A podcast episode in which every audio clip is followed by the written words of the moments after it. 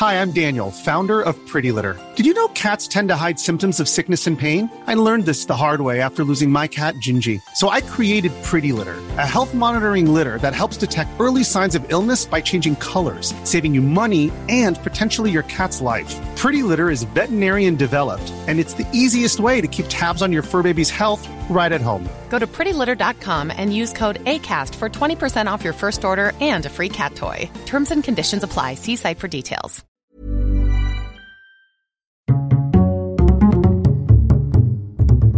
Culture G, Cultivez votre curiosité.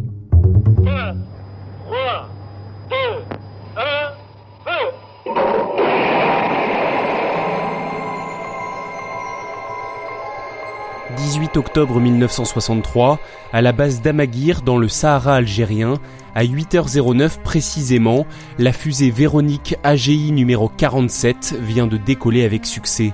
À son bord, il y a un félin astronaute, une petite chatte française au pelage rayé noir et blanc.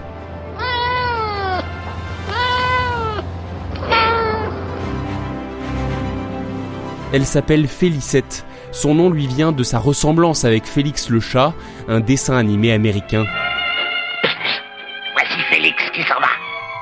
Félicette aurait tout aussi bien pu vivre dans une gouttière, mais ce 18 octobre 1963, elle fonce en direction de l'espace. Les ingénieurs du CERMA, le centre d'enseignement et de recherche de médecine aéronautique, qui sont à l'origine de cette expérience, serrent les dents. Pour le moment, tout se passe comme prévu. Mais Félicette va-t-elle paniquer? Un problème technique va-t-il se produire?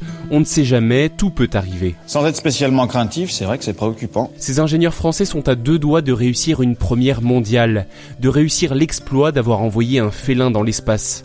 Et au-delà de la performance, cette expérience doit surtout permettre d'étudier le comportement des animaux lors d'un tel voyage, et plus largement les réactions d'un être et d'un corps vivant dans l'espace en apesanteur. On écoute le professeur et médecin général Robert Grandpierre, ancien directeur du Centre d'études de biologie aéronautique. C'est toute une série d'expériences qui se déroulent. Vous savez bien que nous avons commencé par le rat et maintenant nous en sommes au chat. Nous avons pris ces animaux parce que c'était des animaux dont le cerveau était parfaitement connu euh, des neurophysiologistes et que ça nous permettait de faire des enregistrements au cours de, des périodes de non-pesanteur, ce que nous cherchons à faire actuellement. Cette interview du professeur Grandpierre a été diffusée sur la télévision française en 1963. Dans sa cabine, Félicette reste calme pendant le vol. Il faut dire qu'elle a été bien préparée comme n'importe quel astronaute. Simulation de vol, test en centrifugeuse, entraînement à la gestion du stress, et pendant des heures, les scientifiques du CERMA lui ont fait écouter des enregistrements comme celui-ci. Dans une cabine spéciale, on habitue l'animal à connaître les bruits dont il sera entouré dans la fusée. D'ailleurs, elle n'était pas la seule à être entraînée. 14 chats ont suivi cette préparation, mais Félicette étant la meilleure, c'est donc logiquement elle qui a été choisie. Je vous le disais, l'objectif de ce voyage spatial est également scientifique. Sur la tête du félin sont placées des électrodes qui permettent de suivre son activité cérébrale. Ces électrodes sont formées de deux conducteurs métalliques, l'un à l'intérieur de l'autre, respectivement isolés, pour permettre de mesurer avec précision les différences de potentiel entre deux groupes de cellules du cerveau. La fusée de Félicette atteint rapidement 157 km d'altitude et elle entre en apesanteur, c'est-à-dire qu'elle n'est plus sous l'influence de la gravité. Cela va durer environ 5 minutes. Puis la fusée entame son retour. Félicette revient sur Terre et elle revient en vie. Et cela contrairement à de nombreux autres animaux envoyés à cette période dans l'espace, comme la très célèbre chienne soviétique Laika par exemple. D'ailleurs, encore aujourd'hui, Félicette reste le seul félin à avoir fait un aller-retour dans l'espace. Elle est correctement récupérée, vivante et en bonne santé, 13 minutes après que sa capsule soit retombée sur Terre. La capsule qui est d'ailleurs arrivée à moins de 3 km de la base de lancement. Ah, Félicette, elle va bien, elle se porte parfaitement, elle mange bien, je crois qu'elle va très bien. Les analyses réalisées pendant le vol ont mis en évidence un état de somnolence pendant la période d'apesanteur, une inhibition centrale, comme si Félicette avait eu une perte de référence sensorielle lorsqu'elle était dans l'espace.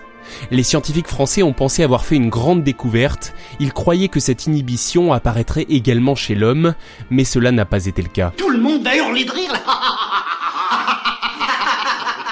En tout cas, en octobre 1963, la mission est un succès complet.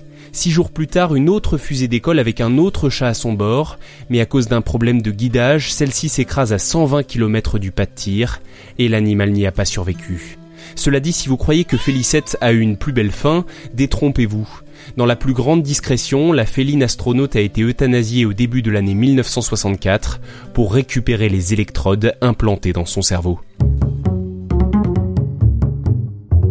Merci d'avoir écouté cet épisode de Culture G. N'hésitez pas à mettre 5 étoiles, un j'aime ou un cœur si l'épisode vous a plu. Et bien sûr à vous abonner si ce n'est pas déjà fait en activant les notifications. À la semaine prochaine!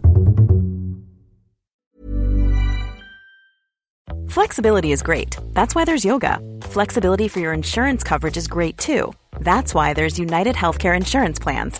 Underwritten by Golden Rule Insurance Company, United Healthcare Insurance Plans offer flexible, budget friendly coverage for medical, vision, dental, and more. One of these plans may be right for you if you're, say, between jobs, coming off your parents' plan, turning a side hustle into a full hustle, or even missed open enrollment. Want more flexibility? Find out more about United Healthcare Insurance Plans at uh1.com.